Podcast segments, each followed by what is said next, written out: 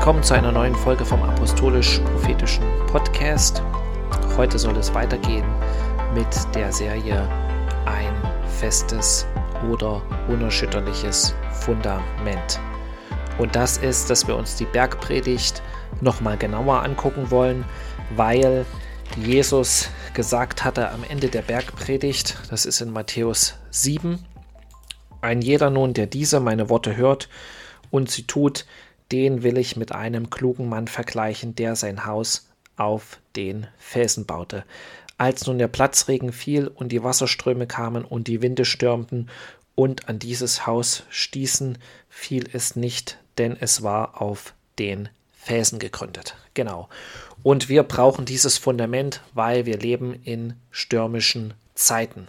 Und auch wenn du vielleicht gerade in ruhigen Zeiten persönlich äh, lebst oder leben magst, im Leben von jedem Menschen, was 80 bis 100 Jahre dauern kann, äh, können stürmische Zeiten kommen. Und äh, vielleicht bist du einer der wenigen Glücklichen, die sowas nie erleben werden. Aber falls du es erleben solltest, kannst du sicher sein, dass dein Haus steht.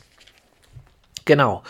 Okay, das letzte Mal hatten wir uns ja angesehen, dass das Reich Gottes nach komplett anderen Prinzipien funktioniert, beziehungsweise ist das das, was Jesus zuerst in der Bergpredigt gesagt hat. Und wenn man sich mal die Bergpredigt anguckt, es gibt bei englischen Bibeln sogenannte Red Letter Edition Bibles. Das ist quasi äh, eine Bibel, wo alle Worte von Jesus mit äh, roter Schrift äh, markiert sind. Und dann kann man halt, wenn man zum Beispiel durch das Evangelium blättert, sehen, wo hat Jesus besonders viel gesagt und wo wird quasi nur über Jesus was erzählt von einem der Evangelisten zum Beispiel.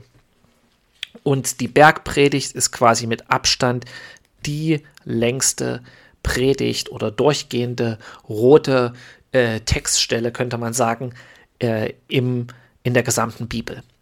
Es gibt keine andere Predigt oder kein anderes, äh, keinen anderen Abschnitt, wo Jesus so lange äh, durchgehend quasi ähm, spricht.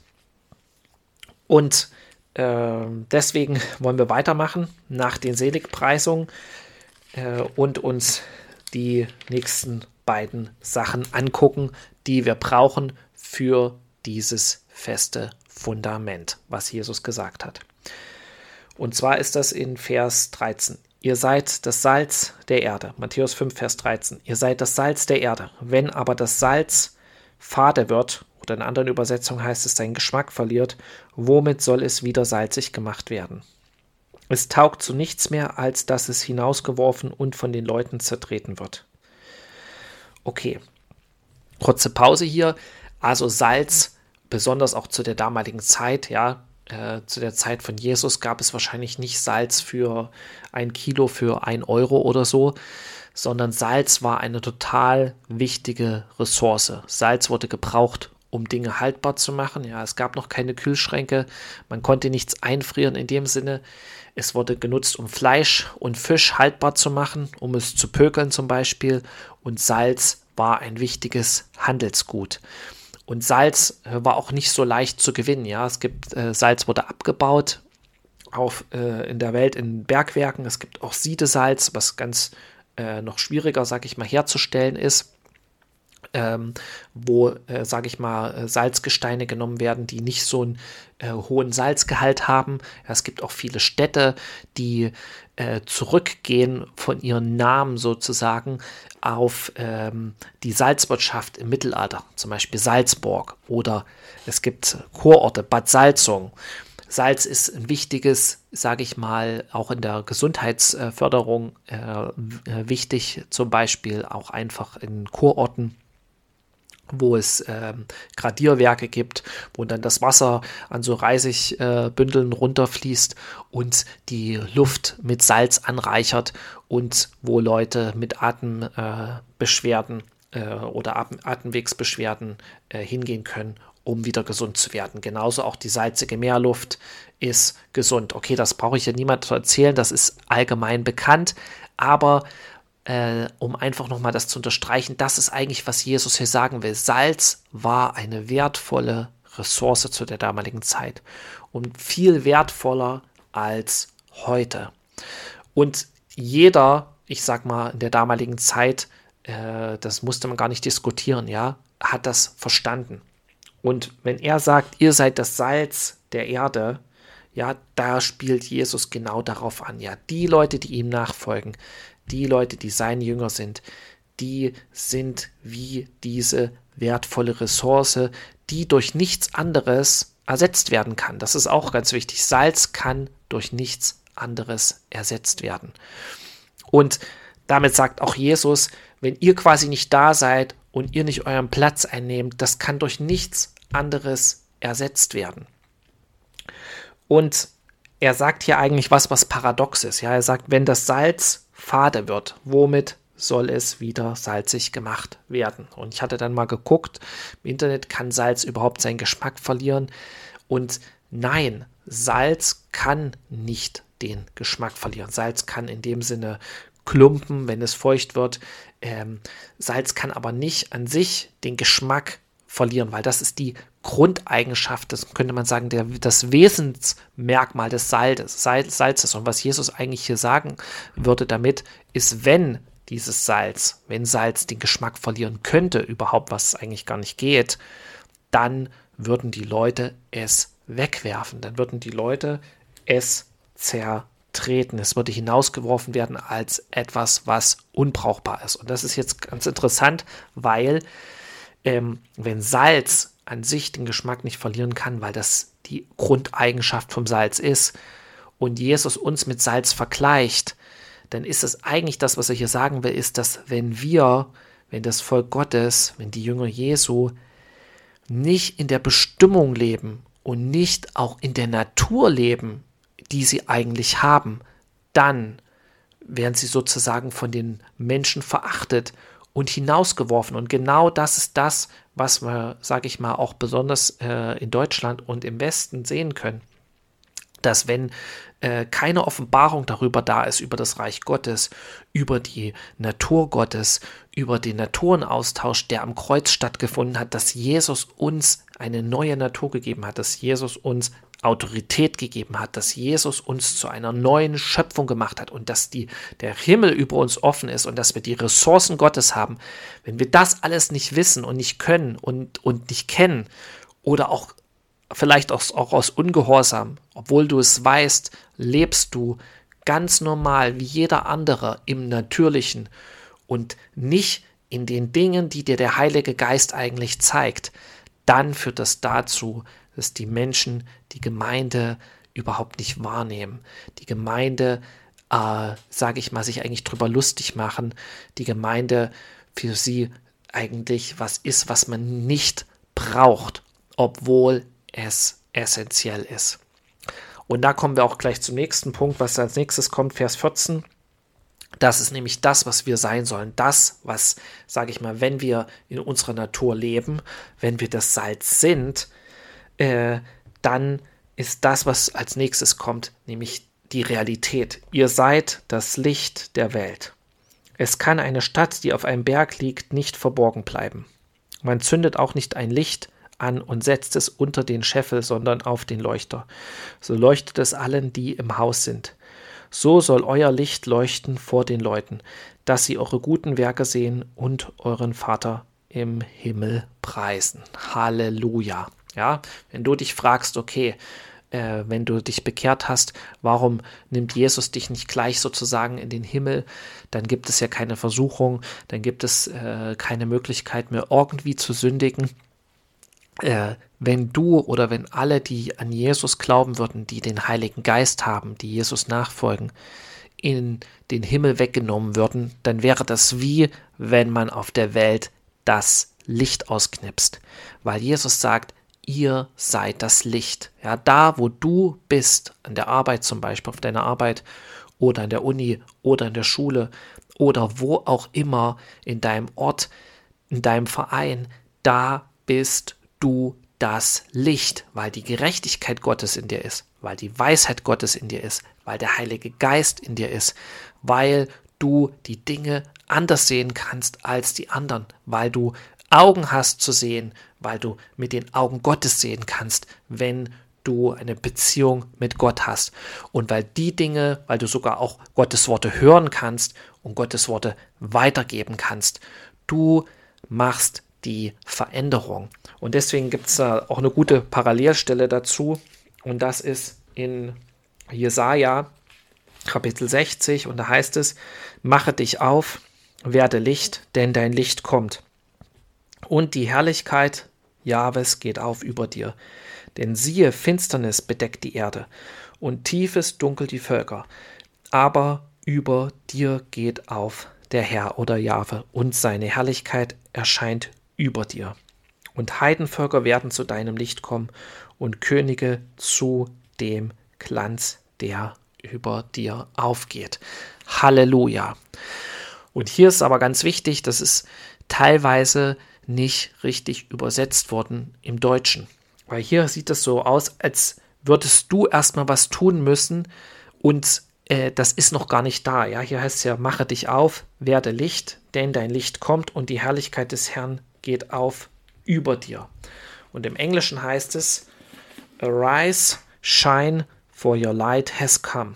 Und übersetzt heißt das, stehe auf, leuchte, denn dein Licht ist gekommen. Ja, es ist bereits geschehen. Es ist nicht in der Zukunft, es kommt nicht erst noch. Jesus ist bereits auferstanden. Jesus hat bereits den Tod besiegt. Jesus hat bereits seinen Geist ausgegossen. Und hier geht es weiter. And the glory of the Lord is risen upon you. Und die Herrlichkeit des Herrn ist über dir aufgegangen.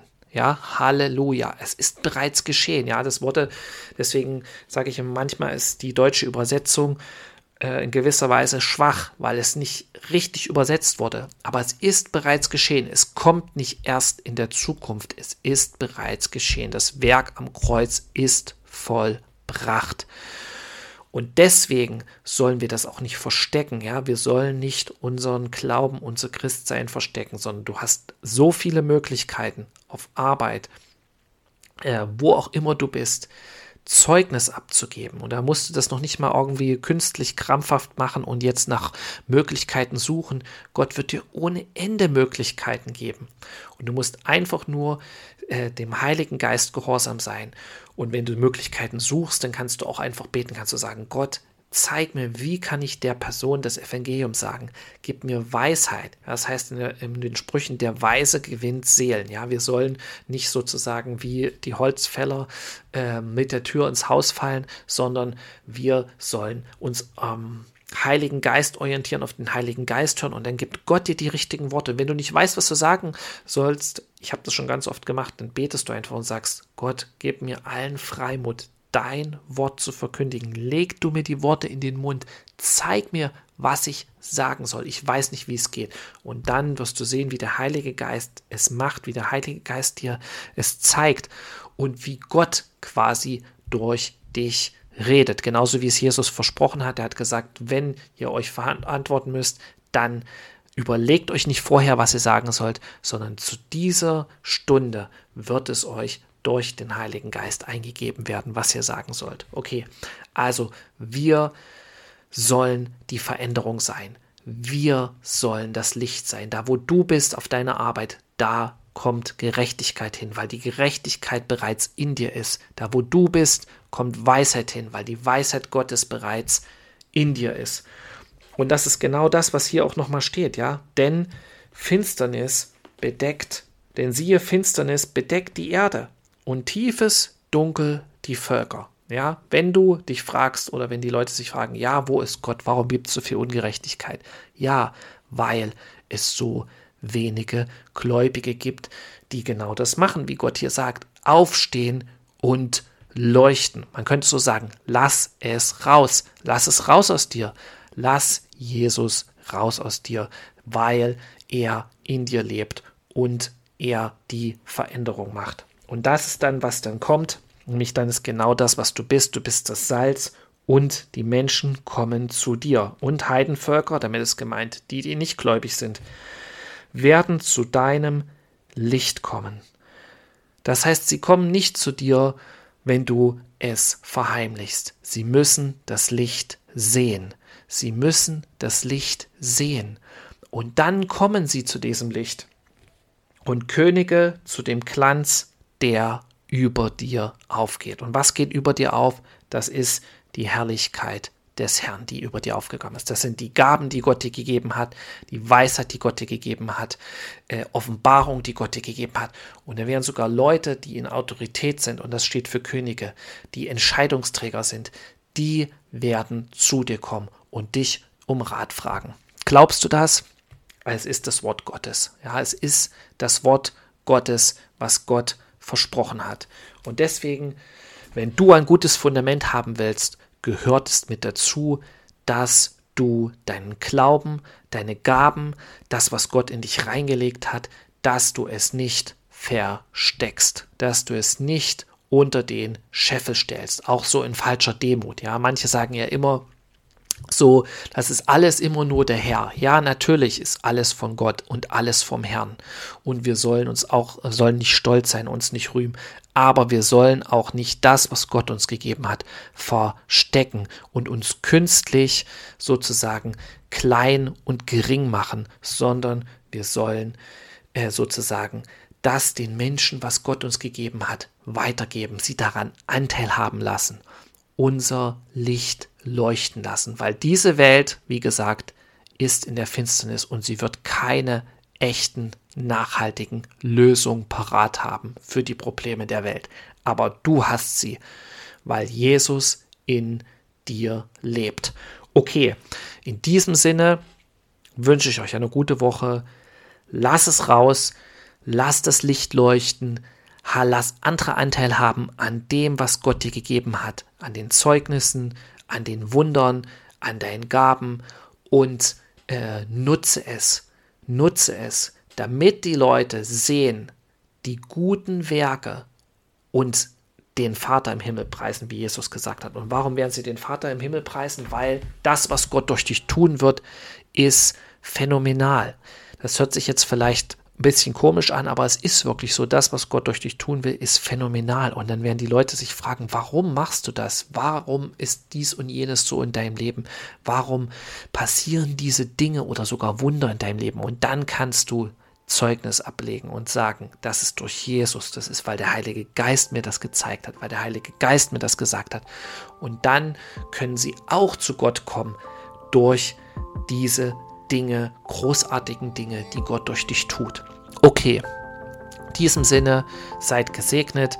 Wenn der Podcast zu dir spricht, teile es mit anderen, mit Freunden oder Leuten in deiner Gemeinde und bis zum nächsten Mal. Shalom. Amen.